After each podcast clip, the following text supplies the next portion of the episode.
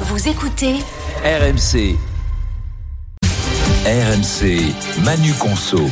Manu, que va changer Qu'est-ce qui va changer plutôt l'année prochaine pour ma prime rénov? À partir du 1er janvier, ça bouge hein, sur les montants et les critères Oui. pour en bénéficier. Absolument, ma prime rénov, il faut rappeler, c'est l'aide d'État à destination des propriétaires qui souhaitent réaliser des travaux euh, de rénovation énergétique dans leur logement ou dans les logements qu'ils possèdent à louer. Eh bien, euh, le grand changement, c'est que euh, vous perdrez si vous ne faites plus qu'un seul type de travaux. Avant, vous aviez Mmh. l'aide si, par exemple, vous changiez les fenêtres, vous changiez la chaudière. Et ben maintenant, pour pouvoir bénéficier de l'aide, il faudra faire beaucoup plus euh, de travaux. Prenez un ménage de la classe moyenne, par exemple, qui isole une maison de 120 mètres carrés par l'extérieur. Selon les simulations défi, euh, c'est un chantier à 18 000 euros. La prime rénov passera de 5 200 à 1 200 euros seulement. Ah en oui. revanche, si vous êtes un ménage très modeste qui entame une rénovation globale de votre logement, ça coûte 63 000 euros. Vous ne toucherez plus 39 500 euros comme aujourd'hui, mais 49 500 euros. Ah. C'est pour encourager à faire des gros travaux. Oui, des gros travaux et encourager les plus modestes. On continue Absolument. à soutenir